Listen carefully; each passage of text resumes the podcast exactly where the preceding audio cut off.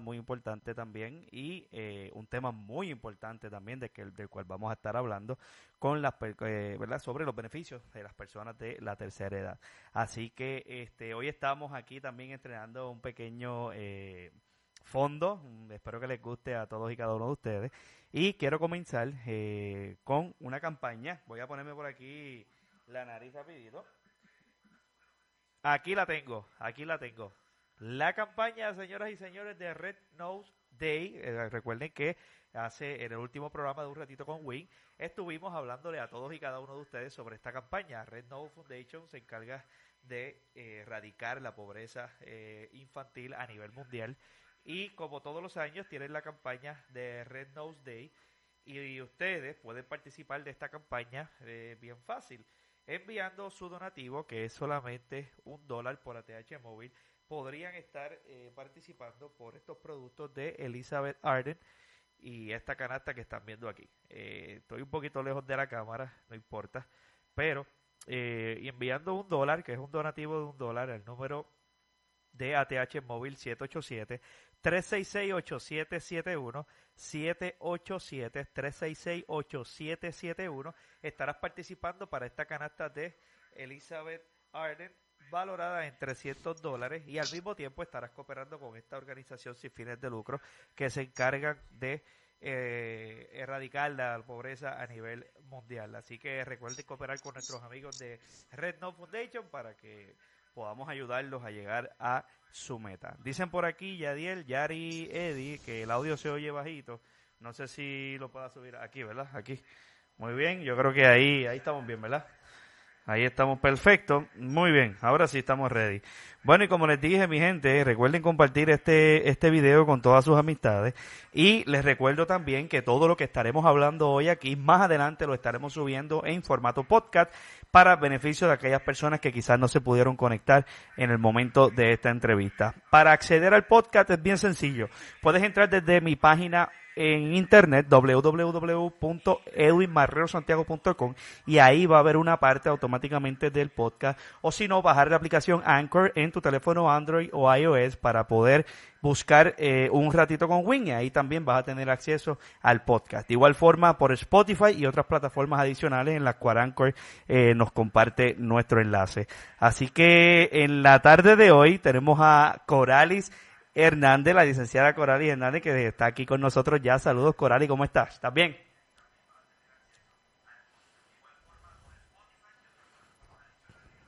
Corali, ¿me escuchas? Eh, ahora, ahora. ahora sí, muy bien, muy bien. ¿Cómo te encuentras, Corali? Bienvenida. Hola. muchas gracias, muchas gracias. Agradecida de la invitación. Sí, agradecidos nosotros también por, por aceptar la invitación y estar aquí con nosotros en un ratito con Win, compartir un, un ratito acá con nosotros y hablar sobre ti y hablar un poco, ¿verdad?, de un sector eh, sumamente importante en nuestro país, que es el sector eh, de las personas de edad avanzada. Pero antes de entrar en eso, quisiera comenzar para aquellas personas que quizás no saben quién es Coralis Hernández, con esta pregunta sencillita, Coralis, que a veces puede ser un poco complicada para nosotros, porque a nosotros no nos gusta hablar de nosotros mismos pero la primera pregunta es, ¿quién es Coralis Hernández y de qué parte de Almirante Sur es natural? Pues así mismo, orgullosamente de Almirante Sur. Muy bien. Soy del sector Los Marreros, okay. eh, al frente de la escuelita de CLEP, así que allí me crié junto a toda mi familia, así que si conocen a los marreros, nos conocen a todos. Claro, ¿y quién no conoce a los marreros en Almirante Sur, que tienen hasta su propio sector? Eh, hablándoles, ¿verdad? Un, un poquito de mí, mi preparación y, y, Claro. y quién soy. Eh, yo, como muchos de nosotros de la comunidad, estudié en la SWAN, ¿verdad? Y estuve hasta, hasta noveno grado. Eh, luego estudié en la Lino, así que vemos algunos de la Lino por allí. Este, Edwin, no tenemos, no Sí. tenemos riña. No tenemos riña, no tenemos, no, no, no, para nada, no, para nos nada. queremos. Nos queremos. queremos. Eso es así. Eh, ya, así mismo es. Eh, Oye. yo hice mi bachillerato. Ajá. Oye, y, y, y quería, quería, ahorita estaba hablando incluso contigo que tenía la percepción de que, de que habías estudiado con, conmigo en la, en la Juan Quirindón Morel, pero quizás entonces es de la SWAN, entonces que tengo esa percepción. A lo mejor en algún momento dado en la SWAN, ¿verdad? Nos cruzamos por allí, porque tu- tuvo que haber sido así, tuvo que haber sido así. No, definitivamente. O estudiamos con primos o estudiamos Algo. con familiares y uno, el grupo es el mismo. Eso Todo- es así, eso es así. Me estaban contando eh, sobre tus estudios, Corali, cuéntame. Pues como te contaba, eh, yo hice mi bachillerato en la Universidad de Puerto Rico en Ponce. Tengo un bachillerato en terapéutica atlética. Luego eh, me moví al recinto de ciencias médicas, donde hice mi primera eh, maestría en la Escuela Graduada de Salud Pública, con una especialidad en gerontología. Muy y tengo bien. una segunda maestría también del recinto de ciencias médicas en educación en salud pública. Muy Ah, fuera bien, de muy eso tengo otros estudios y otras eh, eh, licenciaturas. Ok. Y, y te pregunto, ¿qué te llevó, verdad, eh, haber comenzado y terminado tus estudios en terapia deportiva y terminar, eh, como bien mencionas, verdad, obteniendo estas licencias al final también de estudios en gerontología? Pues mira, generalmente, y me gusta que haga esa pregunta porque me la hacen mucha gente y me dicen, pero de deporte brincaste para los viejos, ¿qué, qué Sí. pasó ahí? Exacto, ¿qué pasó ahí? Eh, Pues mira, pues mira, realmente eh, es una pregunta que se hace mucha gente y a mí me gusta mucho que me la hagan porque esa pregunta parte de un constructo que tenemos en la sociedad al pensar que los viejos no son activos y no hacen deportes. Muy bien. Y por eso uno dice, pero ven acá, que ese brinco. No, siempre he estado ahí, ¿verdad? Yo siempre he sentido una afección especial eh, por las poblaciones especiales. Eh, poblaciones especiales se entiende niños, mujeres embarazadas y adultos mayores. Ok. Eh, y desde que comencé, ¿verdad? Mis estudios en, en terapéutica atlética, siempre fui enfocada a lo que era el bienestar de la población de personas de, de edad avanzada. Ok. Eh, así que todo lo que, ¿verdad? Toda mi familia y yo somos muy aficionados al deporte toda la vida, así que no, siempre estuve en ese, en ese ambiente. Luego de terminar terapéutica atlética, sí tuve mis experiencias con deportes regulares, trabajé con la Federación eh, de Baloncesto Femenino, trabajé con la selección de baloncesto femenino, pero uno siempre tiene ese cariño especial y buscando cómo llegar a, a la población de adultos mayores. Así que a medida, ¿verdad?, que uno va aprendiendo y buscando y teniendo experiencias con ellos, dice, bueno, ya tengo la base en lo que es bienestar, salud, eh, ejercicios, pero ahora quiero saber más de la población y por eso me moví entonces a, al área de la gerontología. Muy bien, muy bien. Eso, eso es interesante, Coralis, que, que lo puedas compartir con nosotros. Y como bien mencionas, ¿no? Eh, este, sí, realmente yo la tengo también, o la tenía hasta ahora que me lo acabas de aclarar. Tenemos esa mala percepción de que las personas de edad avanzada, como bien tú dices, no se ejercitan. Eh, que el ejercicio simplemente es para personas de jóvenes, no sé, por poner una edad, 18, 45 años. Y que ya después de los 45 años, pues tú te tiras en tu sofá de tu cama, te echas para atrás y no haces nada de ejercicio y, y, y dejas eso a un lado. ¿Cuán importante realmente es el ejercicio en la edad avanzada? Pues mira, el ejercicio yo te diría que es la base de una eh, de un envejecimiento, por llamarlo de alguna manera, uh -huh. saludable, okay. ¿verdad? Cuando tú eres una persona que te ejercitas, por eso no podemos esperar a ser viejos para comenzar, ¿verdad?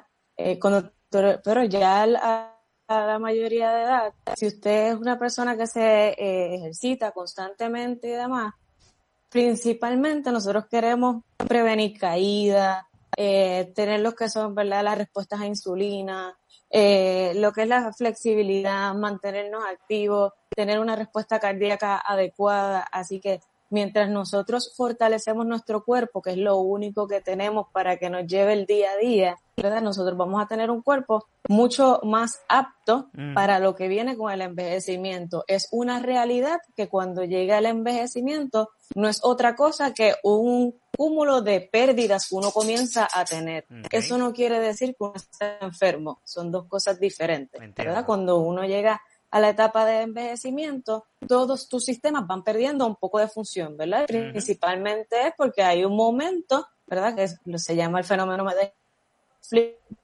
donde nuestras eh, cuerpo empieza con la disminución de lo que son la producción de células, ¿verdad? Okay. Nuestro cuerpo todo el día está generando nuevas células y por eso nos mantenemos con estas pieles lozanas y lo más bonito como de 15. Y a medida que vamos envejeciendo, usted ve entonces que ya hay cositas que no están tan fuertes como antes, en nuestro cuerpo se empieza a arrugar y demás y tiene que ver, ¿verdad? Esa producción, generación de células va disminuyendo. Pues lo mismo pasa con todo nuestro sistema. Okay. Va perdiendo poco lo que sería la manera óptima en la que trabajan nuestros órganos, nuestros músculos, nuestro sistema. Así que a medida que nosotros vamos manteniendo nuestro cuerpo activo, estamos compensando las pérdidas que ya va a tener nuestro cuerpo naturalmente y eso no es malo, ¿verdad? Uh -huh. Pero si nosotros tenemos la posibilidad de a través del ejercicio compensar esa, esa pérdida sin tener que llegar a medicamentos y a todas esas cosas que nosotros necesitamos ¿verdad? reducir o tratar de prevenir. Uh -huh.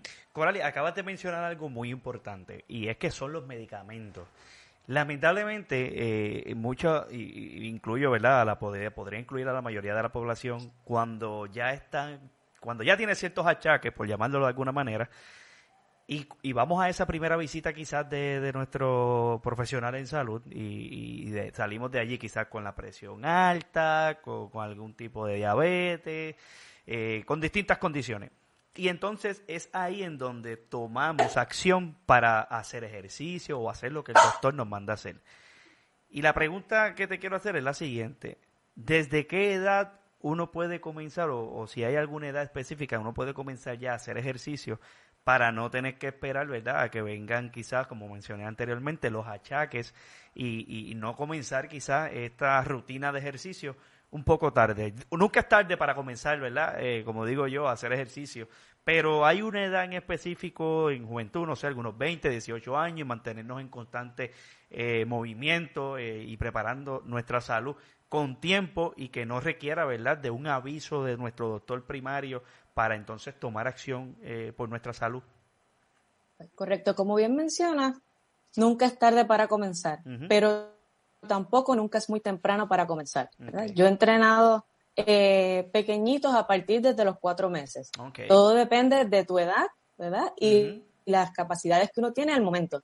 Eh, okay. Por ejemplo, niños de cuatro meses trabajamos entonces lo que sería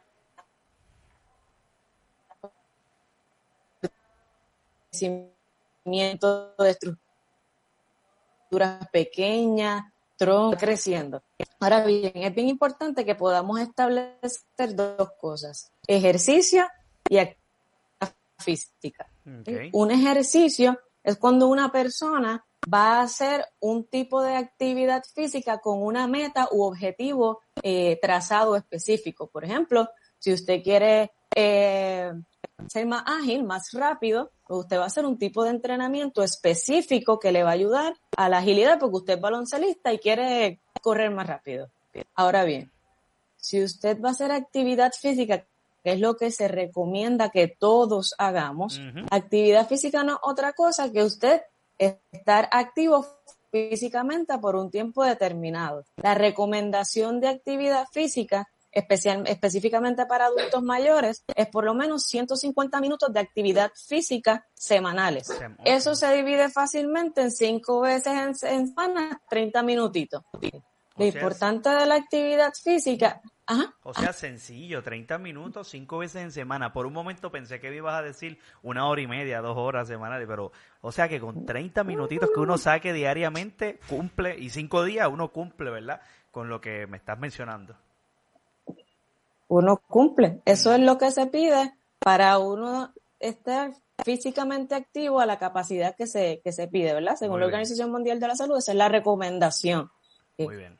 Ahora bien, cuando hablamos de ejercicio, no siempre tenemos que pensar en que ir al gimnasio, ir a la pista, o todas esas cosas que a veces si uno no ha hecho actividad física en su vida, uno dice, anda para el carajo, yo irme a un gimnasio con esa gente que sabe, ¿verdad? Y uno se intimida un poco. Es bien importante tener presente que actividad física es simplemente moverte. Y moverte puede estar en levantar pesas, pero puede estar en bailar.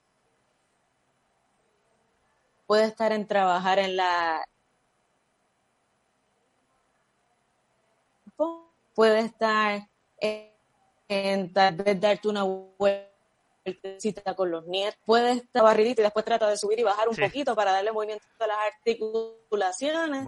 Así que la idea es que usted tenga esos 30 minutos. La buena noticia es que no tienen que ser corridos. Usted puede hacer 10 minutitos en el patio por la mañana, hace 10 minutitos jugando con una bolita con el nieto al mediodía y por la tardecita se da una caminadita en lo que ve la novela y usted cuadró los 30, los 30 minutos de actividad física. Brutal. brutal ese día. Brutal, Coral. Y realmente tú me lo mencionas de esta manera y, se le hace hasta más fácil y más atractivo a uno escucharlo así porque a lo mejor uno se pone en la mente, ay, es que estar 30 minutos en una trotadora o estar 30 minutos dando vueltas por las parcelas o, donde quiera que las personas se necesiten, pues puede ser cansón, pero lo, lo mencionas de esta forma tan sencilla como 10 minutos jugando con tu nieto, 10 minutos paseando tu perro, puede ser otra también, y eh, realmente se escucha súper fácil y yo estoy seguro que cuando terminemos esta entrevista nosotros vamos a ser motivadores para que esas personas que me están escuchando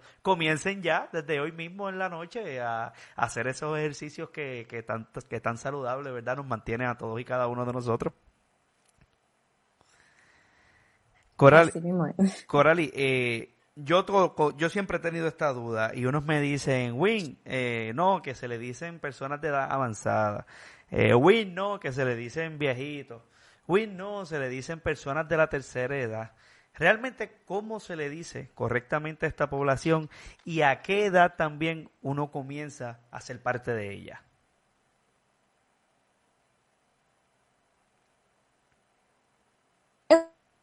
Eso es bien de serlo.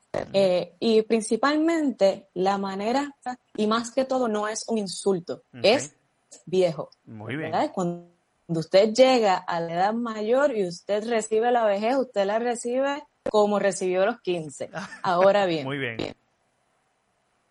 Es simplemente una etapa nueva de la vida, una etapa nueva de cambio. Cuando uno estaba en la, en la escuela intermedia, tenía unas responsabilidades y tenía cosas que hacer. Cuando uno pasó a la universidad, tiene otras responsabilidades, tiene otras experiencias. Y cuando pasas a la etapa de levantar esa etapa.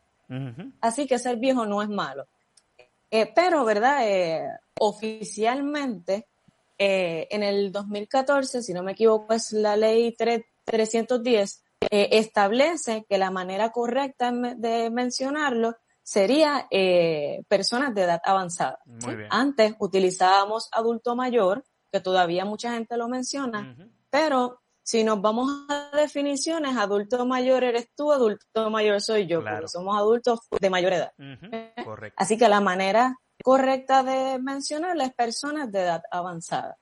Muy bien. Eh, el, donde comienza siempre hubo un, ¿verdad? Cambios, porque generalmente se decía 65 en adelante, pero el Seguro Social los comenzaba a los 62, así que había un, un, intercambio ahí entre uno y el otro.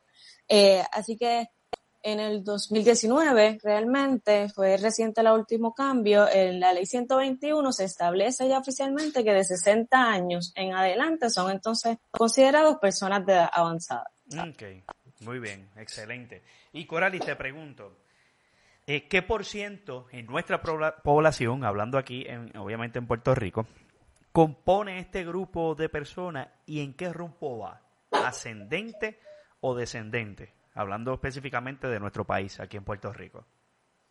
Puerto Rico ahora mismo está entre un 26% de la población. Son personas de edad avanzada. Y vamos en ascenso, pero Volando. Así, se supone que el 26% más o menos se esperaba para el 2030 y ya ahora estamos ya en el 26. Wow. Eh, y he tenido la, la, oportunidad de tener esta conversación con personas me dicen 26%, pero eso suena como poquito, yo creía que era más. 26% significa que de cada cuatro personas, uno es un adulto mayor.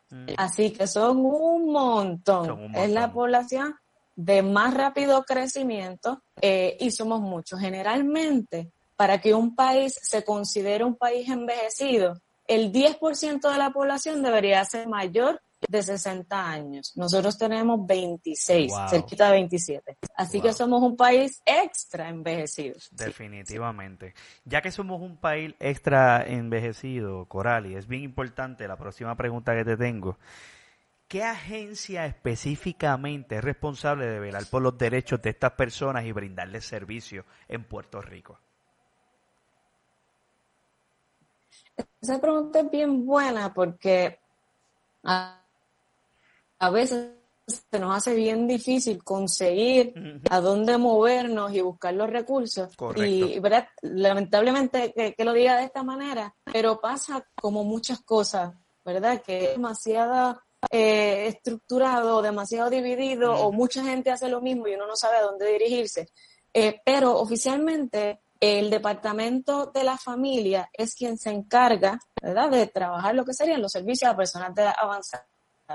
Dentro del departamento de la familia está el departamento de ATFAN. ATFAN es dentro de, la, de, la, de las oficinas auxiliares que tiene ATFAN, tiene lo que sería la oficina auxiliar de personas de edad. Así que el departamento de la familia es quien trabaja ¿verdad? los casos o quien, quien se supone que brinda servicio a las personas de edad avanzada. Ahora bien, también tenemos eh, eh, la oficina del procurador de las personas de edad avanzada. Okay. La fundación de la Oficina del Procurador de Personas de Edad Avanzada, si leemos, ¿verdad?, eh, la ley que, propuso e, esa oficina, esa oficina se supone que se crea para regular o estar al pendiente de los servicios que, ofrecen, que se ofrecen a los adultos mayores. En este caso puede ser el Departamento de la Familia. Sin embargo, en algún momento, eh, eh, la oficina de personas de la Procuraduría comenzó también a brindar servicios, eh, ¿verdad? Y en mi opinión, eso hace un poco que, pues, no quiero decir se tergiverse, pero si la, si la institución que está eh, designada para velar por el servicio está ofreciendo servicios, pues siempre los voy a ofrecer bien, Definitivamente, estoy de acuerdo.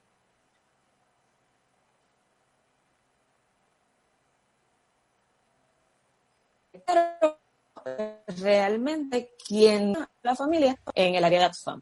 Ok, muy bien, muy bien. Eso es bien importante que todas las personas que me están escuchando eh, lo tengan bien claro. Eh, obviamente, más ahora con, con, la emergencia que estamos viviendo ¿no? a nivel mundial con el COVID-19. Y, incluso, ya que menciono la pandemia, ¿verdad? Por la que estamos pasando actualmente, mientras tú y yo estábamos teniendo esta conversación, eh, ¿cómo estaba esta población preparada, Corali? para la emergencia del COVID-19 y, y, cómo se han ido preparando al pasar el tiempo, ¿verdad? Que ya llevamos más de un mes dentro de lo que es eh, tomar las medidas pertinentes con esto de la pandemia aquí en Puerto Rico.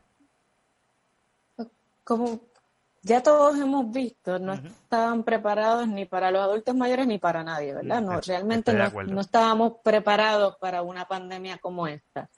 ¿Debimos haber previsto? Sí, pero no estábamos preparados, ¿verdad? Y son cosas que ocurren de repente y hay que trabajar a veces en el, en el transcurso de lo que está ocurriendo. Eh, las personas de edad avanzada generalmente ya de por sí están rezagados en muchas cosas. Eh, ya de por sí los servicios son un poco complicados y también la manera en la que ellos lo reciben es complicado. Y al ocurrir esto, la, eh, mi entender, el problema más grande fue que nos cobijamos en lo que son, es la tecnología, ¿verdad? La mayoría de las cosas que seguimos fue a través de la tecnología. Así que esto limitó completamente los pocos servicios que estaban funcionando o las pocas cosas que podíamos tener, pues lo limitó completamente. Eh, las personas, la población de edad avanzada, eh, eh, sabemos de edad, aislamiento, son vulnerables, ¿verdad? A, las situaciones que se enfrentan día a día y el, COVID-19 los crea aún más vulnerables, ¿verdad? Las personas de edad avanzada por tener ya algunas complicaciones.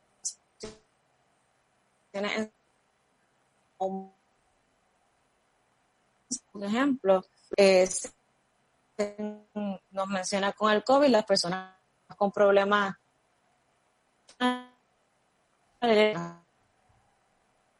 o personas con diabetes eh, están aún más vulnerables, padecen alguna eh, coronaria como es la alta presión. Así que todos están eh, con asma es un, es nivel muy alto igual la de diabetes. Estoy de acuerdo. Ahora bien, tengo una persona de edad avanzada que necesita sus medicamentos y de la noche a la mañana nos dicen, pues tienes que hacerlo ahora por telemedicina o entra, baja la aplicación de tu plan médico y ahí está todito, sencillito. Sí, como si fuera así de fácil. Ay, Dios santo. Así de fácil. Yo tengo todos estos servicios, usted baja la aplicación y resuelto. ¿Y quién me enseñó a hacerlo? sinceramente, Coral, y yo, yo, a, yo a veces le repito a mis abuelos todos los días cómo, cómo abrir el WhatsApp, cómo enviarme un mensaje, cómo, cómo acceder a su cuenta de banco. Todos los días se lo tengo que básicamente, ¿verdad?, recordar. Es muy difícil y qué pena que no se tome en consideración, ¿verdad?, que, que, que estas herramientas realmente no son útiles para, para este sector en específicamente. Eh, considerando esto, y quiero, antes, antes de hacerte esta pregunta, Coralis, tengo, quiero hacer un paréntesis porque tengo a Beatriz Barreto comentándome lo siguiente. Quiero que escuches este comentario porque creo que, que es bien importante. Dice, tengo distrofia muscular. Me ven por ahí caminando, pero tengo mis limitaciones severas. No puedo levantar mis piernas del piso no más de 3 pulgadas. Tengo que usar mis manos para subir mis piernas, por ejemplo, al auto no puedo cargar nada que pese más de 10 libras, pues se me, se me van resbalando de las manos. Quisiera saber qué ejercicio puedo hacer en mi casa. Esta pregunta nos la hace Beatriz Barreto a través de la página de Almirante News. Eh, la distrofia muscular es una condición que, como bien menciona explícitamente, ¿verdad? Comenzamos a tener distrofia en nuestros músculos, ¿verdad? Atrofia muscular es cuando creamos músculos, distrofia es cuando vamos perdiendo músculos. ¿Qué sucede cuando perdemos músculo? La fuerza baja, ¿verdad? Disminuye, así que la movilidad es mucho más limitada, además de los dolores que, ¿verdad? que vienen consigo. Cuando nosotros no tenemos la fuerza necesaria para poder hacer este tipo de, ¿verdad? Hacer un ejercicio completo, sí debemos ir primero a lo que es la movilización muscular. Eh, ¿verdad? Eh, articular, disculpa. Así que usted va haciendo movimientos hasta donde usted pueda con asistencia si tiene que hacerlo, ¿verdad? Usted agarra su pierna y la va levantando y bajando, levantando y bajando lo que pueda, ¿verdad? También eh, hay otro tipo de entrenamiento que se llama entrenamiento concéntrico. Generalmente usted si va a hacer un, un bicep curl, ¿verdad? Usted está haciendo, voy a hacer aquí el, explicación con mi botellita. Muy bien, muy bien. Eh, usted hace un bicep curl de esta manera, ¿verdad? Y va moviendo su músculo. Ahora bien, si usted no puede hacer ese movimiento por la distrofia que usted tiene, usted va a hacer un movimiento concéntrico. Y un movimiento concéntrico no es otra cosa que usted generar presión. Si usted presiona mano contra mano, usted está eh, contrayendo todos sus músculos sin necesidad de hacer un movimiento mayor. ¿Verdad? Así que eh, Beatriz, que se llama la señora. Sí, correcto, Beatriz Barreto. Así que Beatriz, si puede poner sus manos sobre la mesa, ¿verdad? Para intentar levantar su cuerpo, usted va a aguantar hasta donde usted pueda, cuente hasta 10 y suelta. Lo puede hacer en la pared, usted empuja la pared y suelta. Muy bien. Y de esa manera usted está tratando de reclutar la mayor cantidad de fibras posible, ¿verdad? Para que vayan haciendo esa fuerza y dándole un estímulo a sus músculos. Así que no es que de la noche a la mañana nos vamos a volver fisiculturistas, pero usted le está dando el estímulo que su cuerpo está necesitando en ese momento. Así que un ejercicio concéntrico sería excelente para, para alguna persona que padezca de esta condición. Y dentro de las condiciones que usted tiene, Beatriz, me parece genial. Eh, muchas gracias, Beatriz, por compartir tu historia con nosotros y que Coralis, bien, ¿verdad? También puedo darte, pudo darte ese gran consejo. Saludos a Manuel Avilés también, que acaba de sintonizarnos por ahí. Eh, Coralis, retomando lo que hablábamos, ¿verdad? Sobre, sobre el COVID-19 y, y las personas de edad avanzada. ¿Consideras que el gobierno, y retomamos el tema, ha puesto la atención meritoria en esta población ante la pandemia? ¿Realmente le han dado la prioridad que necesita? Yo creo que eh, el gobierno ha tenido tantas cosas en que preocuparse, además de la que ya nos teníamos que preocupar, que era el COVID y salvaguardar la población, eh, que se nos van a escapar muchas cosas porque estamos, hay demasiadas cosas ocurriendo a la misma vez, más seguimos añadiendo con todos los escándalos y todas las cosas que están ocurriendo. Definitivo. Eh, y cuando estamos eh, pues desconcentrados y no tenemos un plan hacia dónde dirigirnos, no puedo decirte que la, eh, la respuesta es la correcta porque no hay un plan a dónde dirigirse. Así que sería más bien dando palos a ciegas y cuando haya alguien dice, oye, los niños tienen hambre, oh, mm. vamos a resolver eso. Oye, los viejos tienen necesidad, ah, ¿verdad? Vamos a resolver eso. Así que la respuesta ha sido poco, poco a poco. Los recursos están pero al no tener un plan eficaz, pues la respuesta no es la que, la que se necesita, ¿verdad? Te entiendo, te entiendo. Uh, me acabo de quedar sin luz en mi casa. de verdad, de momento. Dame un no segundo. te preocupes, no te preocupes. De momento te vi que como que se apagó la cámara y dije, ¿qué pasó? no te preocupes, eso, eso pasa en vivo y a todo color. Recuerde que estamos en vivo este, aquí a través de la página de Almirante News. Y, y Coralí, yo, gracias por, por mencionar eso, porque tienes toda la razón. Este, yo entiendo que, eh, incluso me gustaría antes de continuar hablando sobre esto, hablando de números como el 10 siendo el mejor, del 1 al 10, y retomando lo que estabas hablando, del 1 al 10, ¿qué, qué numerito, qué número le podemos dar al gobierno en cuanto a, priori a la prioridad que le ha dado a este sector específicamente?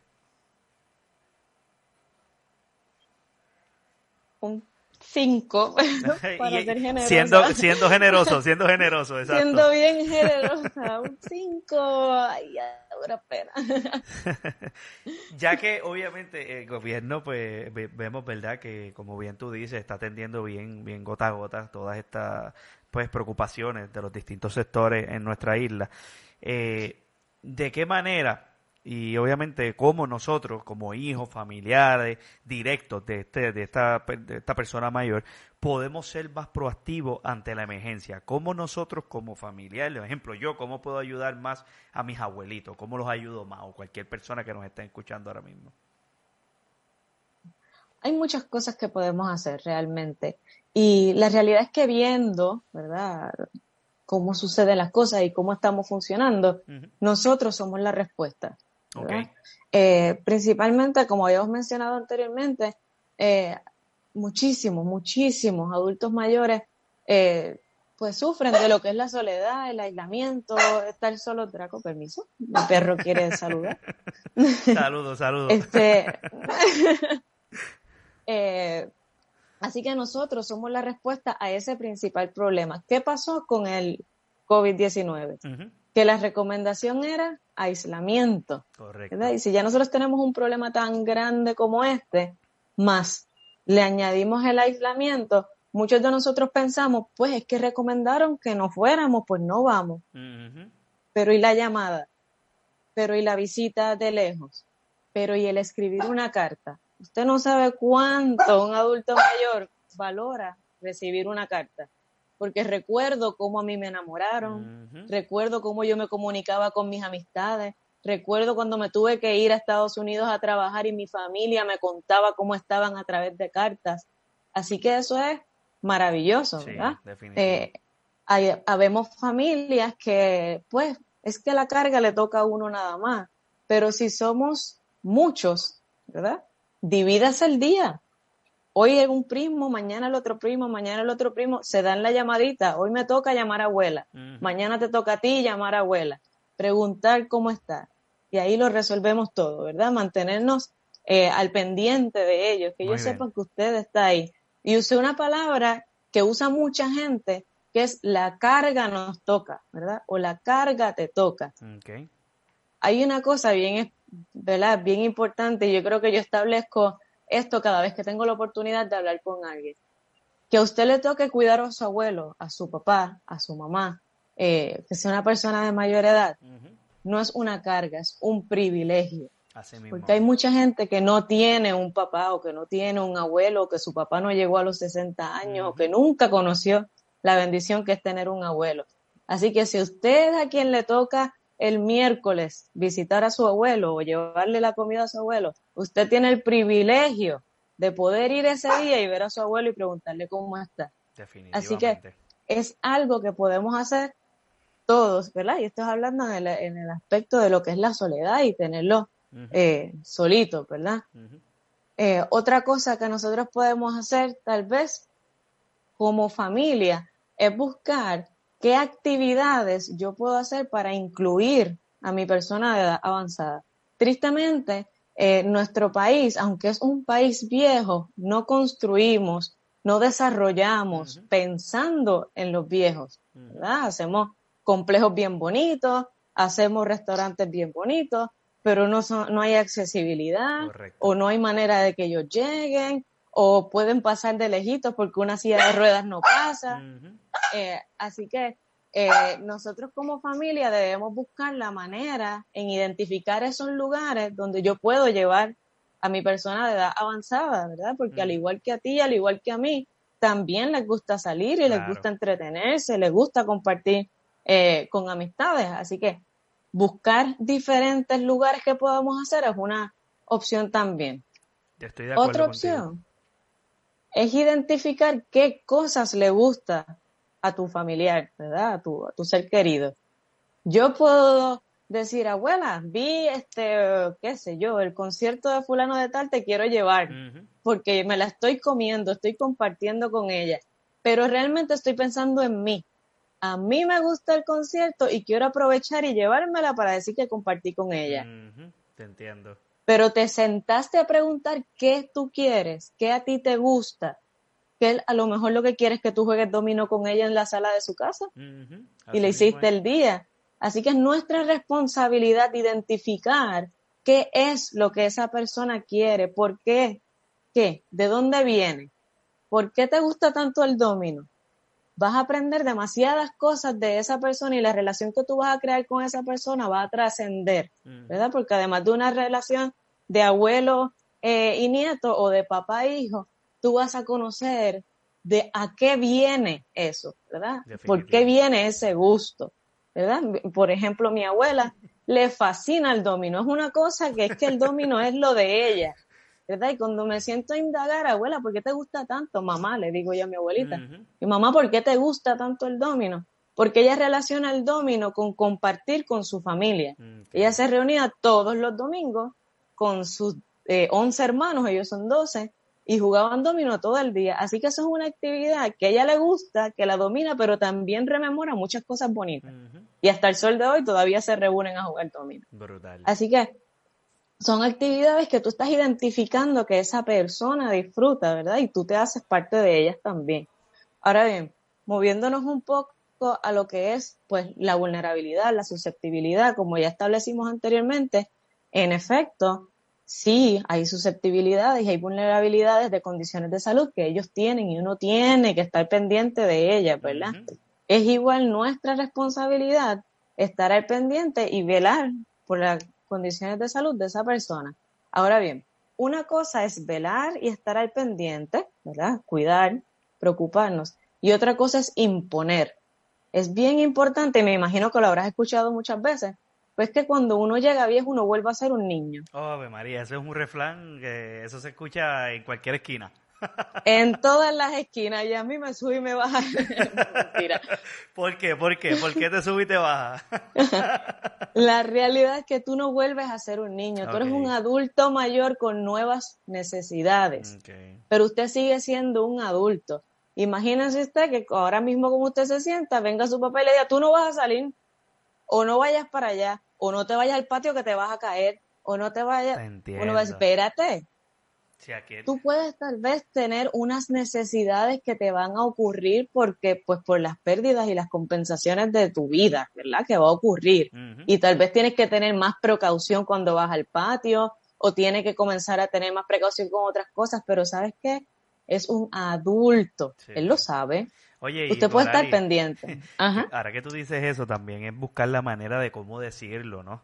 Que yo creo que es importante, porque ahora que tú lo dices, yo caigo en cuenta y, cuando peleaba hace poco con mi abuela, que estaba loca por ir a Econo, no, abuela, no vas para Econo, yo hago la compra y a lo mejor la manera de llevar el mensaje es como tú me estás mencionando, ellos lo ven como que, pero que, pero mira qué chavienda, si aquí la mayor y la adulta soy yo.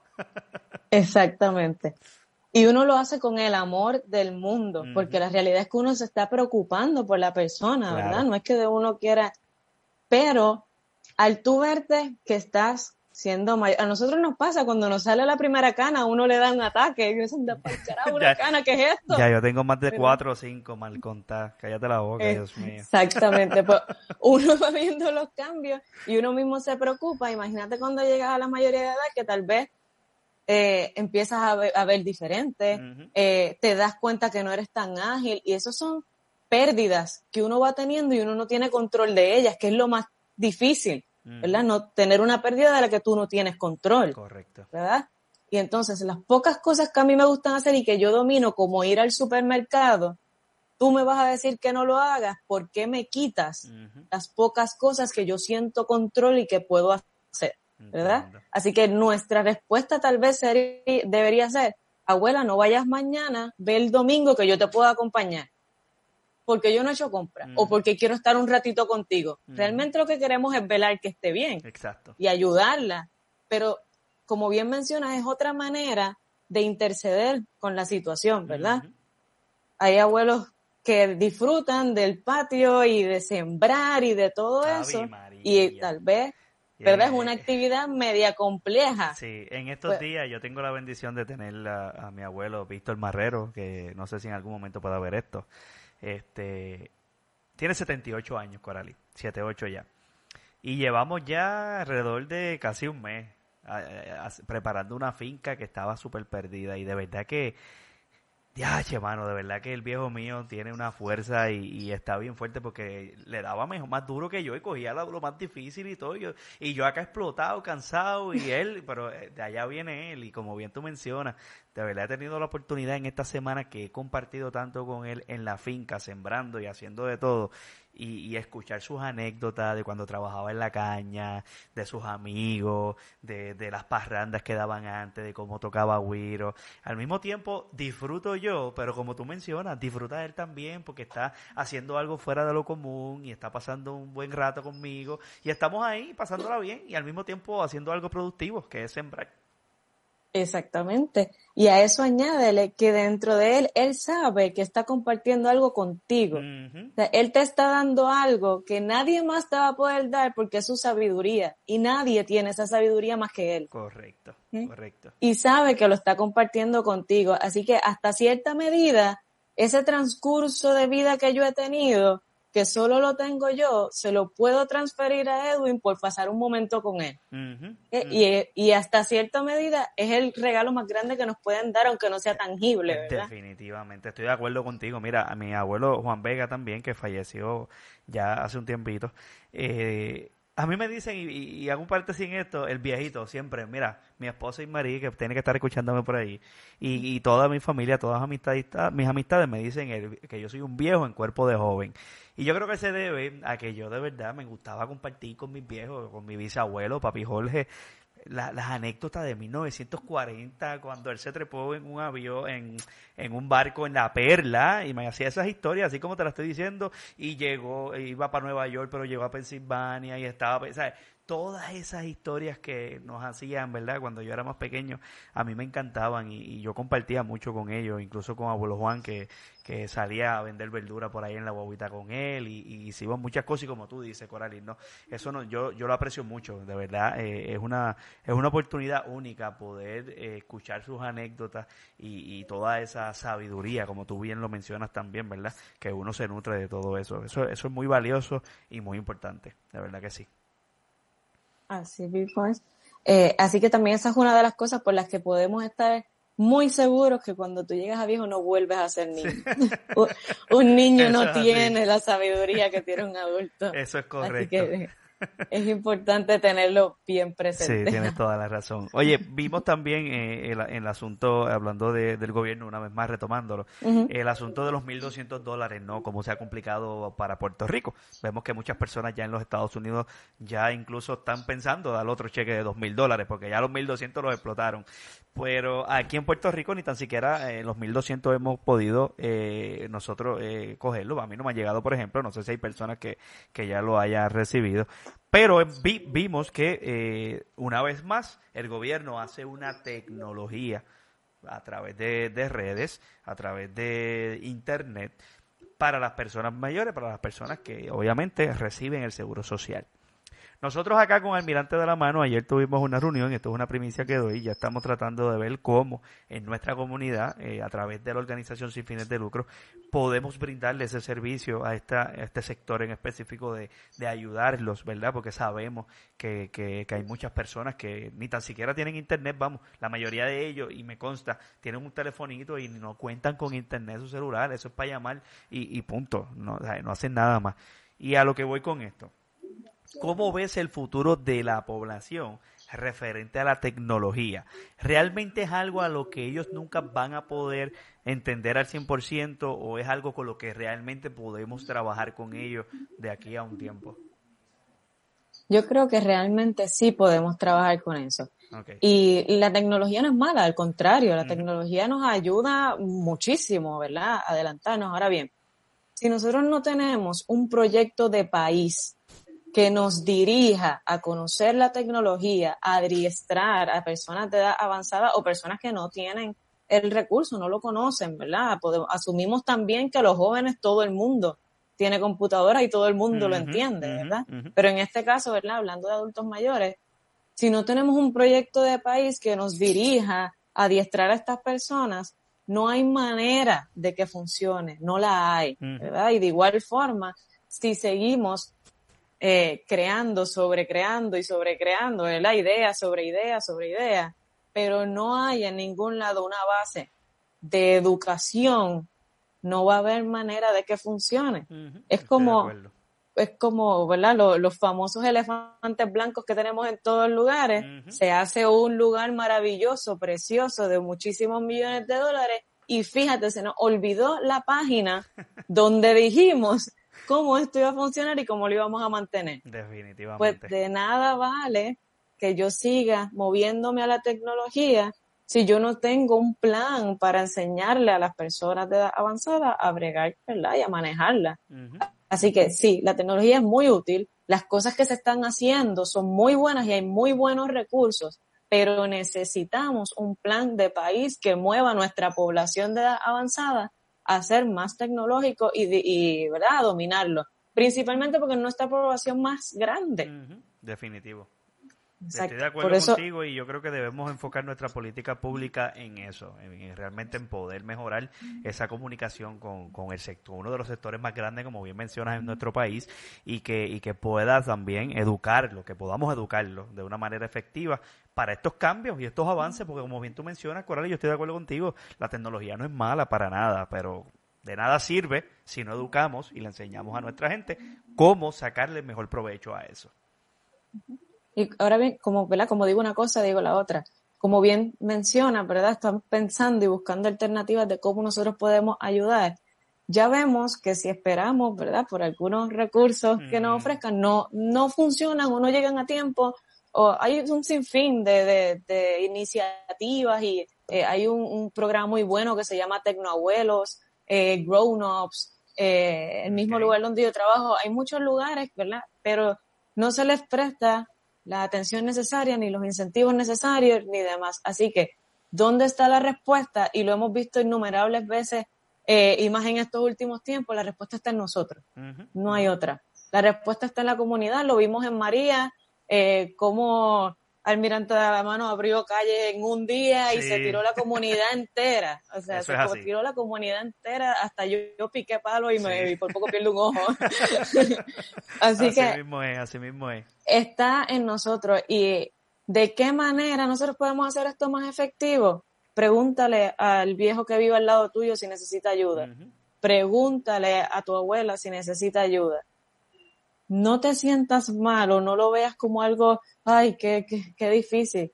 Ayúdale, pero siéntate, enséñale, hazle el proceso rapidito, mira, ya yo te lo hice, pero esto se hace así, ¿verdad? Unámonos nosotros para ver cómo podemos ayudar, porque si seguimos esperando, pues ya sabemos que Estoy de acuerdo contigo, este Coralis, y, y, sabes que, que, es uno de los problemas y debemos aprender a, a solucionarlo. Y el problema es lo que tú dices. Esperamos, por ejemplo, que el gobierno nos dé todo, que el gobierno nos haga todo.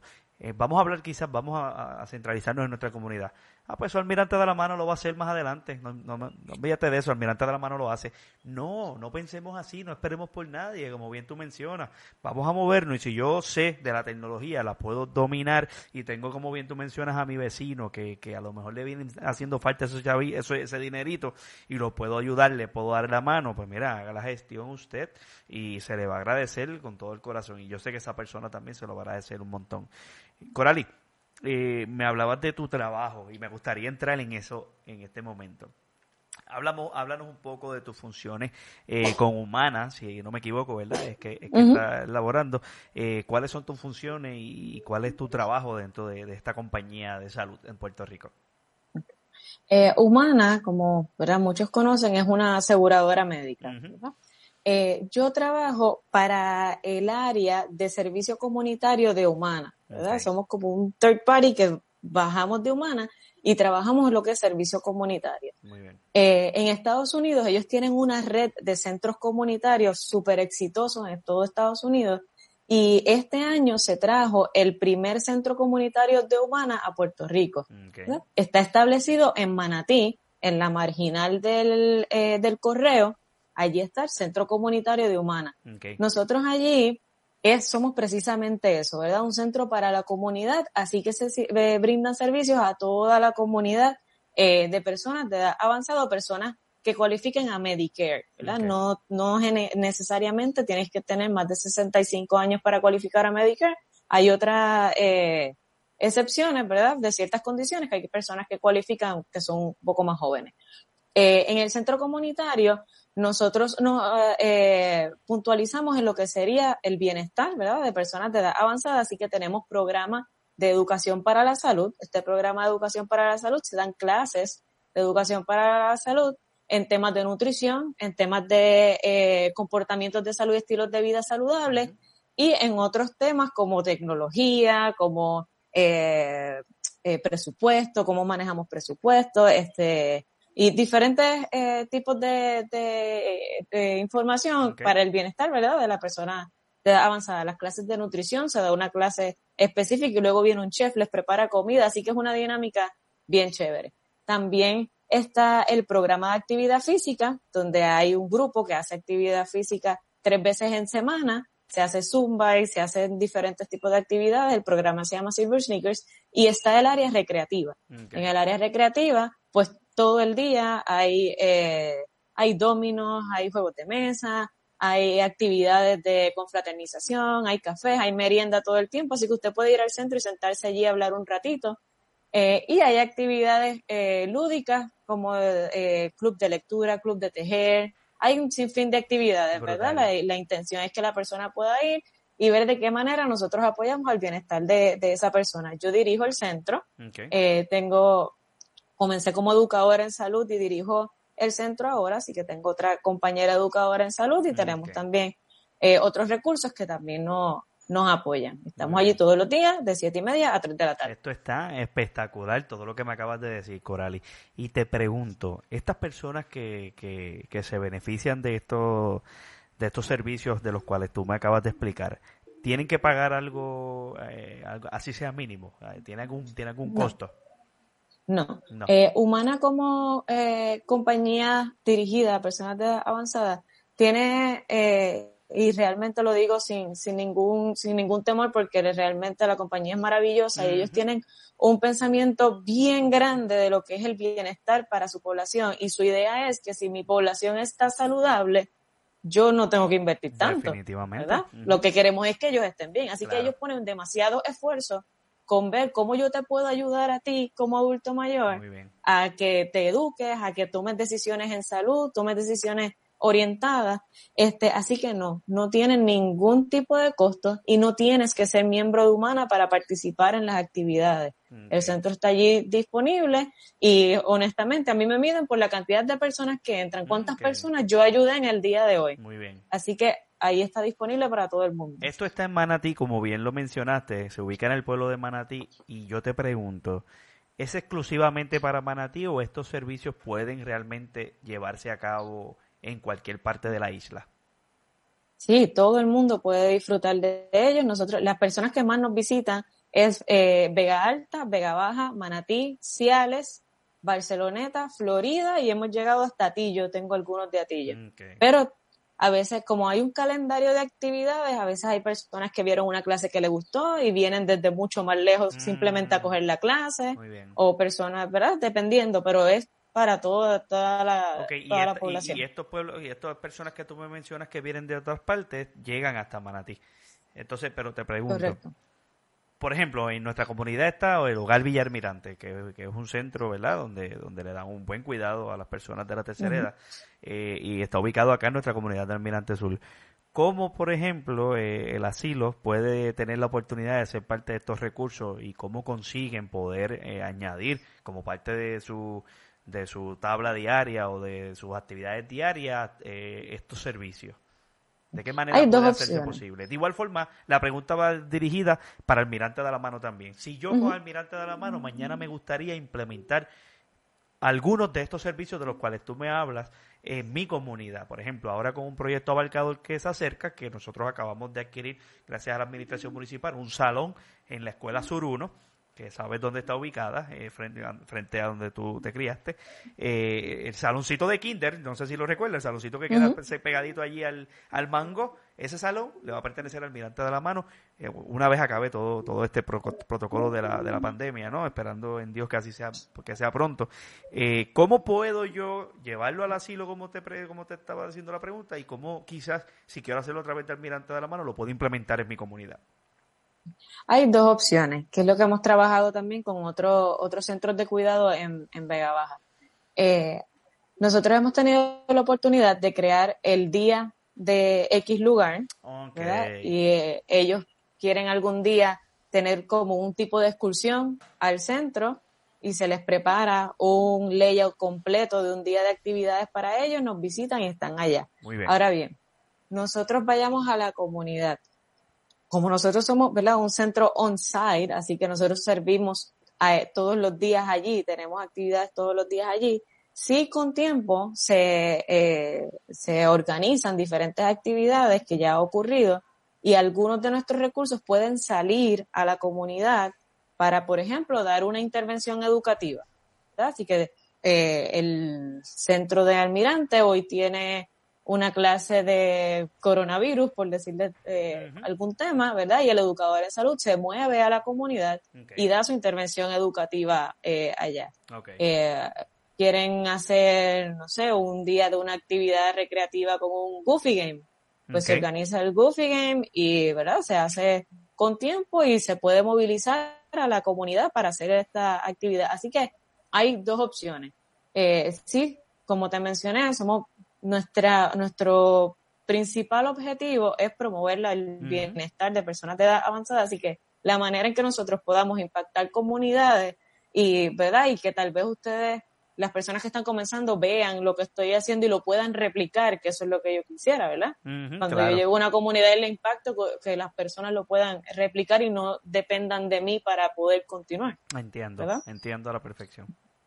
Pero, ¿verdad? Están esas dos opciones. Lo que sea que nosotros podamos colaborar, estamos disponibles. Me parece súper bien. Yo creo que yo voy a hablar con el presidente Almirante de la Mano, con Eduardo García, a ver cómo, cómo podemos, ¿verdad?, eh, manejar esto en nuestra comunidad, porque de verdad que sería muy beneficioso para los viejitos de aquí del barrio. De verdad que yo sé que les va a encantar muchas de esas actividades de las cuales tú mencionaste. Y te pregunto, Corali, obviamente en tiempos de pandemia, la mayoría de estas actividades quizás se vieron afectadas yo vi a través de las redes sociales cómo tú te reinventaste y me gustaría que me hablaras de esa gran iniciativa que estuviste haciendo, ¿verdad? Eh, hace poco y, estuviste contactándote con, con, con, tu equipo, ¿verdad? De, de, de, trabajo y demás a través de correos y demás. Háblame un poco de esa iniciativa que tú hiciste que, que fue innovadora en tiempos de crisis, ¿no? En tiempos de, de pandemia con el COVID-19. Pues como bien te mencioné, ¿verdad? Yo soy educadora en salud y a mí me apasiona educar en salud, a mí me fascina. Cuando terminamos, ¿verdad? Tuvimos que cerrar el, centro, nosotros nos mantuvimos al contacto con nuestros eh, participantes eh, y aunque nos mantuvimos hablando y demás, uno siempre, ¿verdad? Siente, pues me falta la clase, extraño verlos y demás. Y yo me rompía la cabeza pensando de qué manera yo puedo hacer para que ellos participen de las clases, porque pues mi compañía preparó rápidamente una plataforma completa online. Así que sí hay muchos adultos mayores que dominan muy bien las redes sociales y que son muy ávidos en eso, pero había un grupo que no lo era. Así que yo seguía pensando y buscando como qué aplicaciones sencillas yo puedo conseguir, eh, que, dónde en Facebook yo puedo hacerlo y buscando y pensando. Y de repente, como uno dice, tuve una revelación y yo digo, espérate, cuando uno quiere resolver un problema que no encuentras por qué lado meterle mano, uno tiene que ir a la base. ¿Cómo comenzó este problema? ¿Qué pasó? Así que me levanté un día y dije, espérate, por correo, porque ellos han pasado, los adultos mayores han pasado por tanto cambio en este momento, tantas cosas que me quitaron, tanto cambio, tantas cosas nuevas, todo este montón de palabras que me están diciendo ahora, que si password, username, apps, download, upload, email. ¿de qué tú me estás hablando? ¿Qué idioma es ese, muchachita?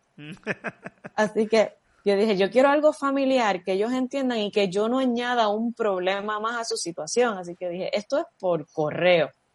Así que dentro de tanto cambio que tuvo que hacer la compañía, yo dije, por pedir nadie se ha pelado. así que fui, Eso es vamos a preguntar, y vamos a preguntar, y yo tengo bastante convicción con mis cosas, así que yo, voy a preguntar, lo más que puede pasar es que me digan que no, pues porque esto requiere de otra logística, otro montón de cambios. Así que fui a donde mis líderes y le dije, mira, yo quiero hacer educación en salud por correspondencia. Y ellos me dijeron, ¿cómo? ¿Qué es lo que tú dices? Explícame. Y yo dije, no, pues realmente mi población, ellos disfrutan mucho su clase y les hace falta su clase y a mí me hace falta enseñar, ¿verdad? A mí me fascina cuando ellos me dicen, Corali, me acuerdo de esto, o Corali, estoy comiendo así, o Corali, le dije que no aquello, ¿verdad? Así que tú sientes que estás haciendo algo, eh, un cambio en sus vidas. Eh, y les dije, voy a hacerlo por correspondencia. Ellos van a recibir eh, su información, su clase por correo y luego hacemos una cita y por teléfono discutimos la clase y hablamos lo que tengamos que hablar. El que sea un poco más tecnológico y quiera tener una videollamada, lo hacemos. El que no es tecnológico, eso no va a ser un problema para ellos. Damos la clase por teléfono y mis jefes me dijeron, ¿qué tú necesitas? ¿Cómo te ayudamos? Así que em, comenzamos con eso comenzamos a llamar a todos los participantes del grupo y los participantes fueron diciéndoselo a otro y de repente todo el mundo quería participar de la iniciativa. Así que tal vez de 25 personas que yo tenía en una clase, estoy enviando 60 clases eh, aproximadamente. Y una cosa bien bonita que salió de esto es que los mismos eh, participantes del grupo se han convertido en cierta manera en promotores de salud en su comunidad, porque ellos reciben este recurso y hace dos días, por darte un ejemplo, una de, de mis participantes me llamó y me dijo, Corali, yo recibí una información de Alzheimer y mi vecino está cuidando a su esposa con Alzheimer y hace dos días yo le escuché llorando. Y yo creo que esta información que yo tengo a él le hace falta. Tú me puedes enviar para yo dársela a él. Mm, Así que ella identificó que el recurso que ella tiene es útil para su vecino. Así que ella se convirtió en promotora de salud y no me dijo, Coralis, envíaselo tú. Dámelo a mí que yo quiero ir a decirle y hablar con él de lo que yo aprendí. Así que esa es una de las experiencias más bonitas porque ellos están, ¿verdad? Eh, apoderados completamente de su salud y se siente una persona que te dice, dámelo a mí que yo lo hago, es que esa persona domina, ella se siente que conoce su salud y lo puede hacer. Así que ha sido bien bonita la iniciativa y, bien bonitos los resultados. Qué bueno, qué bueno. Yo te felicito por eso, Coralis, porque como, como dije hace un momento, ¿verdad? Yo compartí tu entrevista en Telemundo y lo dije, ¿no? Es en momentos de crisis donde realmente eh, vemos el liderazgo de las demás personas y, y, se nota claramente, como bien tú lo has mencionado en varias ocasiones, eh, la pasión eh, con la que hablas del tema de salud. Se, se ve que lo amas mucho y de verdad que te reconozco por eso, por reinventarte y mira, irte viral de manera de, de, correspondencia. Así que que esos números sigan subiendo y que, y que puedas seguir dándole esa asistencia a estas personas que, que tanto lo necesitan. Entonces, y si hablamos un poco de la respuesta de ellos, tú envías estas cartas y demás, ¿y cómo ha sido la respuesta de los viejitos hacia ti, de estas personas maravillosas que, que, que quizás estén bien contentos con lo que estés haciendo? Pues ha sido súper buena porque eh, primero nos obligamos un poco más a estar más al contacto, ¿verdad? Cuando damos las clases on-site, ellos llegan, cogemos la clase, discutimos, hablamos y se van. Pero en esta tenemos tres contactos. Cuando te llamo a decirte, mira, esta semana tengo tal clase, ¿quieres recibirla? Luego tenemos un segundo contacto cuando te llamo para discutir la clase o cuando ellos quieren coordinar eh, la cita. Así que nos mantenemos más en comunicación y eso les gusta mucho. Eh, además de que a, Ahora como cambia un poquito la cosa, quieren leer mucho para saber cuando vayamos a hablar, ¿verdad? De que ellos saben de lo que estamos hablando y podemos tener una conversación eh, más dinámica. Eh, así que la respuesta es, bien buena y cada vez que uno, que ellos reciben la llamada, eh, te dicen, estoy leyendo, o, espérate, no he leído, llámame mañana, perdóname, perdóname a mí si no he leído. Así que es bien, es bien chévere. Hay otros que están esperando la llamada, tengo un grupo de maestras que son, me tengo que preparar bien con ese grupo de maestras. Oh. que buscan mucha información y me dicen, y a mí me encanta porque el intercambio es bien enriquecedor porque, como ya hemos hablado, ellos saben muchas cosas que yo no he pasado, ¿verdad? Y posiblemente yo te estoy hablando de, de, las cosas científicamente comprobadas, pero ellos me dicen, sí, pero es que el té, té jengibre, y son cosas que uno no sabe, ¿verdad? Y no están escritas, así que el intercambio es bien bueno, de verdad. Así mismo es. Por aquí, ahora que tú mencionas la, de la maestra, dice Gisela Martínez, saludos a mi estudiante, Dios te bendiga, de parte de Gisela Martínez. Sí, Dice también por aquí Manuel Avilés, ¿a, ¿a qué número se puede comunicar a través de alguna página para ver más información? Yo supongo que Manuel Avilés pregunta por los servicios de humanas, ¿no? O específicamente eh, las actividades de las que estamos hablando para, para beneficio de las personas de la tercera edad. ¿Hay algún número telefónico que se pueda proveer para, esta, para, para aquellas personas que estén interesadas? Sí, claro que sí. El número del centro es el 787-993-8250. Ahora mismo no estamos trabajando allí, pero como trabajamos remoto, eh, se deja el mensaje y nosotros cada 15 minutos entramos, ¿verdad? Desde nuestras casas y recibimos el mensaje y lo trabajamos desde la casa. Así que usted deja su nombre, su número de teléfono, eh, ¿verdad? Y un breve mensaje y nos estamos comunicando entonces rapidito. ¿Cuál sería el numerito una vez más, Corali? Sí, 787-993-8250. Corari, esta conversación está espectacular y yo de verdad no quiero terminarla. Yadir me está orando, pero ya llevamos una hora, pero yo no me puedo ir de aquí sin preguntar ¿cuál es el ingreso básico de un adulto mayor? Pues mira, el ingreso básico de un adulto mayor da ganas de llorar. Realmente así es que te, te puedo mencionar. Eh, el 60% de las personas de avanzada viven bajo los niveles de pobreza. Wow.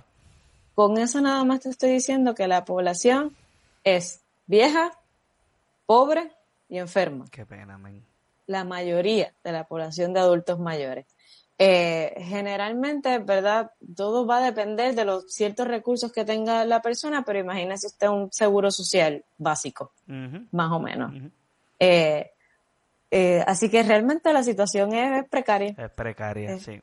Y yo estoy de acuerdo contigo. Yo, incluso mi abuelo lo que coge de seguro social son algunos 380 dólares, si no me equivoco.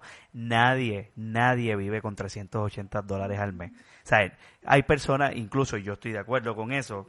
Eh, no podemos vivir con 725. Digo, no, sí vivimos con 725, que es el mínimo federal, ¿no? En Puerto Rico. Sobrevivimos, correcto. Esa es la palabra. Pero la realidad es que tampoco es suficiente. Imagínate una persona como mi abuelo que recibe 380 dólares mensuales.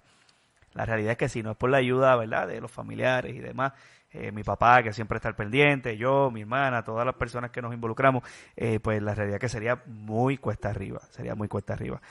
Para finalizar esta maravillosa entrevista, Coral, y me encantaría terminar eh, con esta pregunta que dice, ¿qué puede hacer el Estado y la legislatura para garantizar que nuestros adultos mayores se le garantice sus servicios básicos de salud.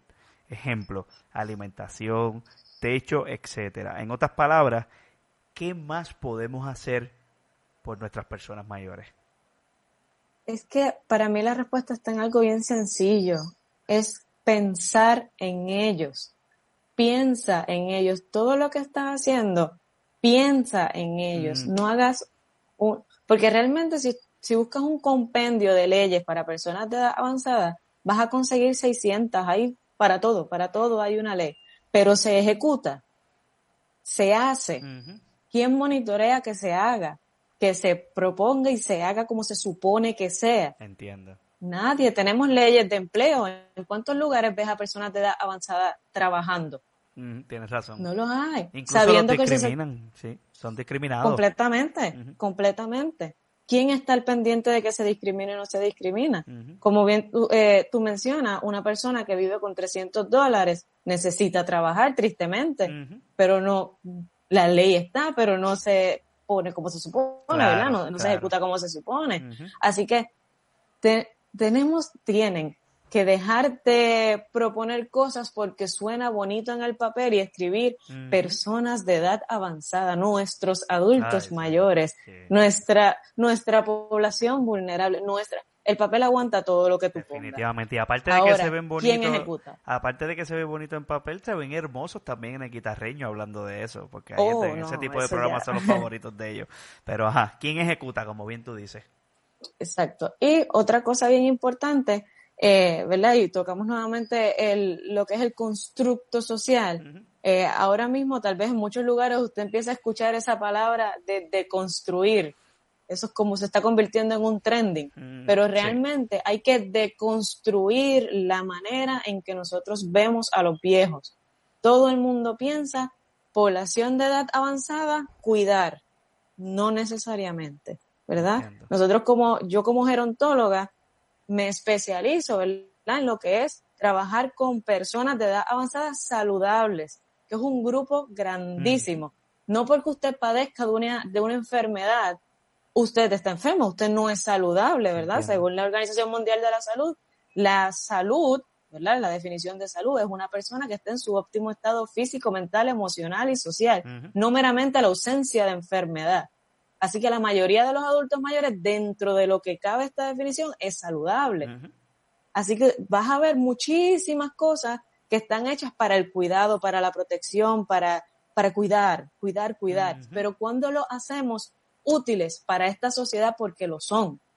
No debemos de dejar de pensar un poco en que yo tengo que proteger a esa comunidad y yo tengo que cuidarle y que no hagan nada porque yo tengo que cuidar no, deconstruye ese pensamiento y mira cómo tú los vas a incluir, porque es nuestra fuerza más grande ahora mismo. Nuestros jóvenes se están yendo, no tienen posibilidades. tenemos un país viejo con muchos viejos. Como te mencioné, yo tengo mis maestras que, que, que, me ponen a sudar, porque son muy útiles, porque saben, porque son, pueden aportar muchísimas cosas. Así que comencemos a hacer leyes y propuestas que incluyan a estas personas y un poco, ¿verdad? Sacar esa idea de tengo que cuidar, tengo que proteger, tengo que dejarlos ahí tranquilos y darles, darles, darles, darles. No, ellos pueden dar para, ¿verdad? Aportar y muchos quieren hacerlo, lo que pasa es que no se lo permitimos. Así que es un poco eso de comenzar a cambiar ese, ¿verdad? Darle ese switch a las cosas porque realmente nuestro país es un país viejo. Tenemos que movernos con esa maquinaria. Estoy de acuerdo contigo al 100%, Corali. Corali, de verdad que estoy sumamente agradecido de esta gran entrevista que hemos tenido aquí contigo hoy. Eh, consejos que son buenísimos, que sé que muchas de las personas que nos escuchan a través de la página del Almirante New le van a sacar mucho provecho.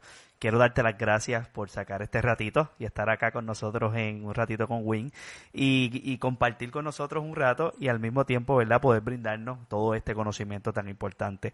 No sé por qué algo me dice que no va a ser la última entrevista. Sé que más adelante quizás podamos tenerte otra vez en el programa porque de verdad se me quedaron preguntas en el aire. Pero ya eh, Yadiel está a punto de quitarse el zapato y tirarme con él.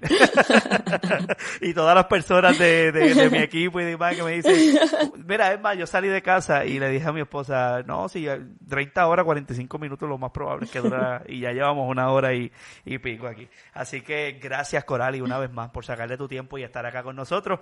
Muy orgulloso de la labor que estás haciendo, de verdad que te lo digo como, como joven, ¿verdad? Como joven que somos, eh, muy orgulloso de tu trayectoria, de, de todo lo que has hecho a pasar de en el trayecto de tu vida y que y me enorgullece más todavía que estés trabajando con este sector tan importante y que también verdad pueda pueda servir de por ejemplo ahora con, con lo que yo te acabo de decir que me encantaría poder hablar con Almirante de la Mano para ver de qué manera podemos quizás eh, implementar esto en nuestra comunidad. Sé que algún, en algún momento lo vamos a poder hacer. Así que muchas gracias Corari por estar acá con nosotros y nos vemos más adelante en cualquier otro programa que sé que, que lo vamos a hacer. ¿está bien? Que así sea muchas gracias un abrazo, Corali. Bueno, mi gente, eh, gracias por sintonizar. Eh, ahí escucharon a la licenciada Coralis Hernández, que estuvo compartiendo con nosotros acá en un ratito con Win. Quiero pedirles que por favor compartan este mensaje, que compartan este podcast o este video, si lo estás viendo a través de las redes sociales, con todas tus amistades, para el beneficio de otras personas que sé que le van a sacar mucho, mucho, mucho provecho a esta información que acabo de hablar con Coralis Hernández. Gracias por el apoyo, como siempre digo, familia, Dios me los bendiga y será hasta la próxima en un ratito con Win. Bye bye.